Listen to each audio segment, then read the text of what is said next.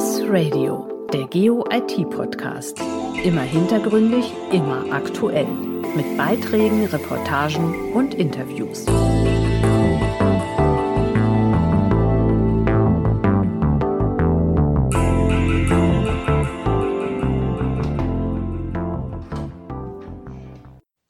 Nachgehakt von GIS Radio, dem GeoIT-Podcast des Fachmagazins GIS Business bei Irmgard Runkel, Geschäftsführerin von Geosystems.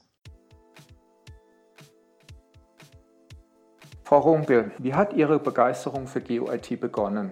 Sie hat tatsächlich in der Schulzeit begonnen. Aber damals war es Landeskunde, schöne bunte Bilder von der ganzen Welt. Das hat mich begeistert. Das war aber nicht mein Berufsziel. Geografie war brotlos zu dem Zeitpunkt. Also habe ich Arzthelferin gelernt. Aber die Geografie hat mich nicht losgelassen. Im Laufe meines beruflichen Lebens wollte ich mir es gönnen, einmal Geografie zumindest anzustudieren. Dann kam die Fernerkundung. Und dabei bin ich hängen geblieben. Und ich bereue es bis heute nicht. Die Faszination der Fernerkundung und der Geo-IT ist geblieben, auch nach 30 Jahren Berufsleben. Leben. Was fasziniert Sie so an dieser Fernerkundung?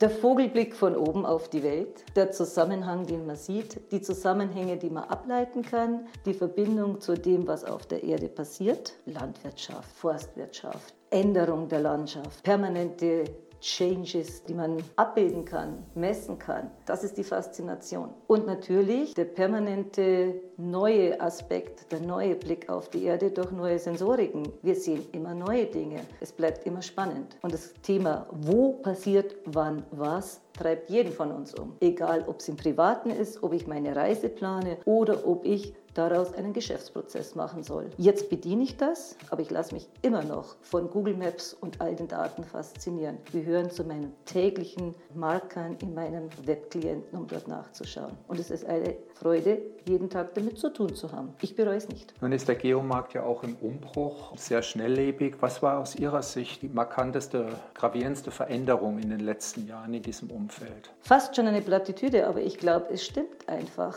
Die Zugänge zu Daten, die freien und offenen Daten, waren wirklich der Umbruch dessen, was die Geo- oder die fernerkundliche Welt aus dem Expertendasein wirklich in einen breiteren Bereich gebracht hat. Und ja, Kopernikus ist das, was uns angetrieben hat und noch treibt. Es sind nicht die einzigen Daten, aber mit Sicherheit hat dieses Programm, dadurch, dass es die Daten uns frei zur Verfügung stellt und langfristig ist, einen Grundstock dessen gebracht, dass jetzt ganz viele Prozesse, die man aus diesen Daten oder Ergebnisse, die man ableiten kann, auf einmal natürlich und normal geworden ist zu nutzen. Und das treibt ganz viele Industrien oder Bereiche voran, die an diese Daten vorher nicht gedacht hätten. Und das befeuert natürlich unser Geschäft. Also ja, ich würde tatsächlich das Copernicus-Programm als einen der wesentlichsten Treiber der letzten zehn Jahre bezeichnen. Davor sicherlich weiter zurückgedacht der Umschwung von analogen Fotos zu digitaler Fotogrammetrie. Das war ebenfalls ein großer Schritt. Aber jetzt sind es mit Sicherheit der Zugang zu diesen Daten. Was schätzen Sie besonders an der Partnerschaft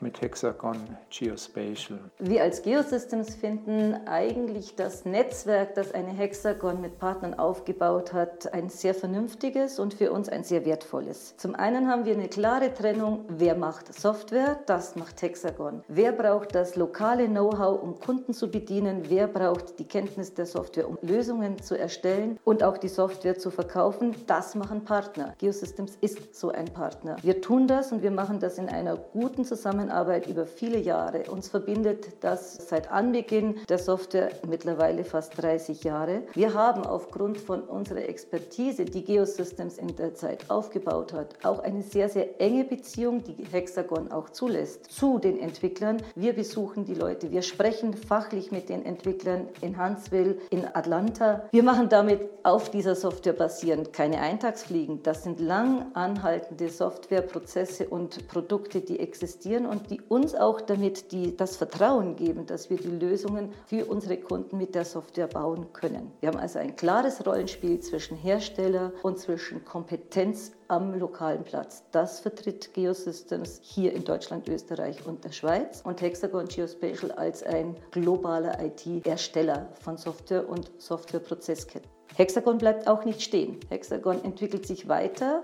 und damit können wir uns weiterentwickeln. Es gibt neue Produkte, die auf die neuen Märkte angepasst sind und uns damit wieder Zugänge zu neuen Märkten ermöglichen. Somit eine gute Situation für beide, ein gutes und vertrauensvolles Verhältnis zwischen dem Hersteller und uns als den vertrieblichen Part. Wenn wir abschließend den Blick in die Glaskugel wagen, wie wird sich Ihrer Meinung nach der Geo-IT-Markt verändern und welche Rolle kann Ihr Unternehmen in diesem Umfeld spielen?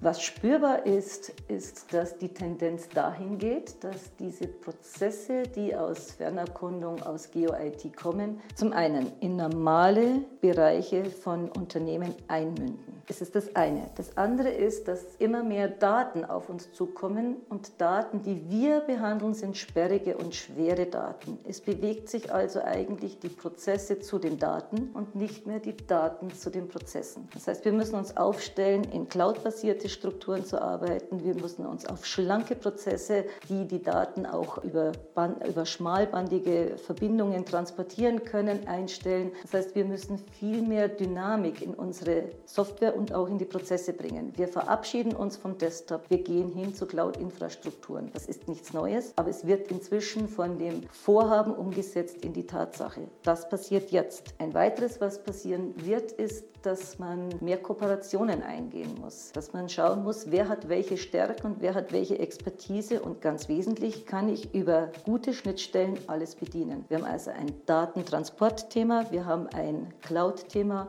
und wir haben ein Schnittstellenthema und das wird uns die nächsten Jahre, denke ich, alle bewegen und wir müssen uns in diese Richtung aufstellen.